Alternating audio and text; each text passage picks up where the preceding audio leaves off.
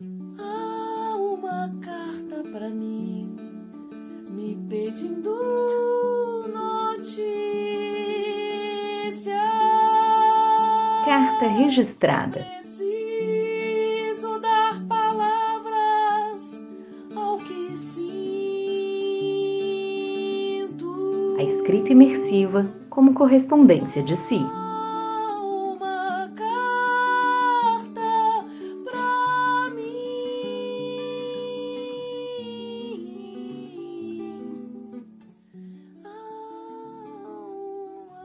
Grazi, sei que não é o melhor momento para voltar a te escrever, ainda mais para falar sobre perdas. Sei que não quero mais conversar, não que não goste, pelo contrário, detesta jogar conversa fora, justamente porque considera as palavras valiosas demais para serem amassadas como bolas de papel. O que te incomoda é ter que abreviar o que sente, para não entediar quem pergunta. Ao menos teu coração queria deixar em paz, com a prolixidade que ele merece. O que você diria se lhe dessem tempo? Passaria horas lembrando dos amores que acabou de perder, não com a objetividade de um depoimento, mas com a calma pausada de uma confissão. Você repetiria tudo o que já disse sobre a tia Célia. Como era linda, amorosa, engraçada, batalhadora e nunca, nunca mesmo se afastou de você.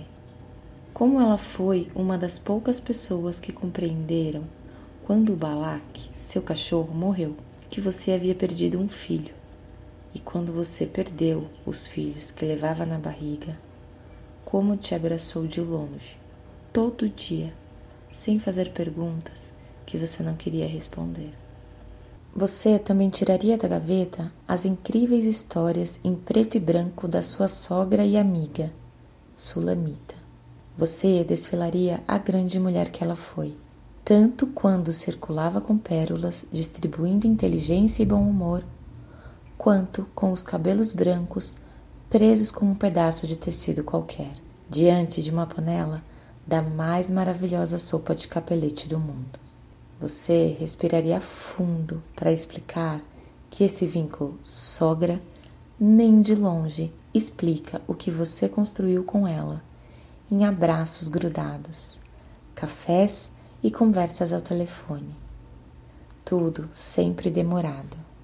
Falaria ainda da sua revolta em ver vovó Teresa com a vida suspensa por um sopro de força que nem ela queria ter mesmo depois de ter protagonizado uma história épica, digna de livro publicado em volumes. Inevitavelmente, você falaria também dos amores que perdeu há mais tempo e voltaram a assaltar suas lembranças, como se sua saudade presente cobrasse outras ausências, como do seu pai, com seus dentes enormes a lhe pedir afeto e doces, e da sua avó Juju com seus olhos azuis apertados de amor e vontade de rir de qualquer coisa. Falaria da raiva entalada como caroço. Como você justificaria que ainda está furiosa? Explicaria que além dos amores, você perdeu outra coisa, leveza. Lembra quando foi assaltada na esquina de casa? Você não percebeu e se curvou, solícita, ao pensar que lhe pediu informação. Sua displicência cômica não foi perdoada. Depois de empurrada, ofendida e humilhada, você ouviu o ronco da moto partir com sua bolsa. Desejou que eles morressem. Foi a primeira vez que desejou que alguém morresse. Não por causa da bolsa, mas porque justamente naquele dia você caminhava olhando para as árvores e enxergando beleza nas pessoas apenas por serem gente. Estava leve. Preciso te lembrar que antes de terminar, você deve listar o que ganhou. Este é o exercício e você detesta não entregar a tarefa. Então, é melhor fazer de uma vez. Provavelmente você vai parecer mal agradecida, porque tem muito mais ganhos para contabilizar. Mas, nesse momento, sei que só consegue se lembrar dos que vieram com as perdas Ok, servem. Um deles é a capacidade de se permitir sentir exatamente o que te invade. Esta sua recusa em transformar dor em qualquer outra coisa que caiba no mantra contemporâneo de positividade. Há também sua habilidade de decolar do próprio desespero quando te sufoca.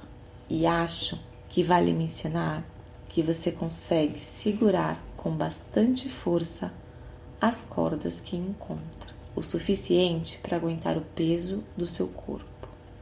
Um café demorado, telefonemas, risadas, terapia, dança,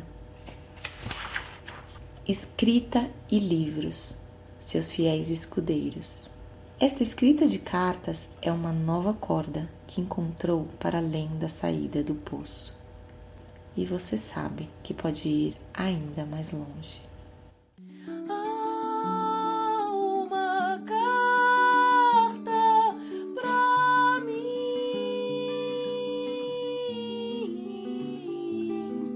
Eu sou Lilian André Arischiavinato e li a carta escrita por Graziele Mendes para o livro Carta Registrada, a escrita imersiva como correspondência de si. Coordenação e identidade visual, Daniele Monteiro. Música de Sol Bueno. Edição, Graziele Mendes.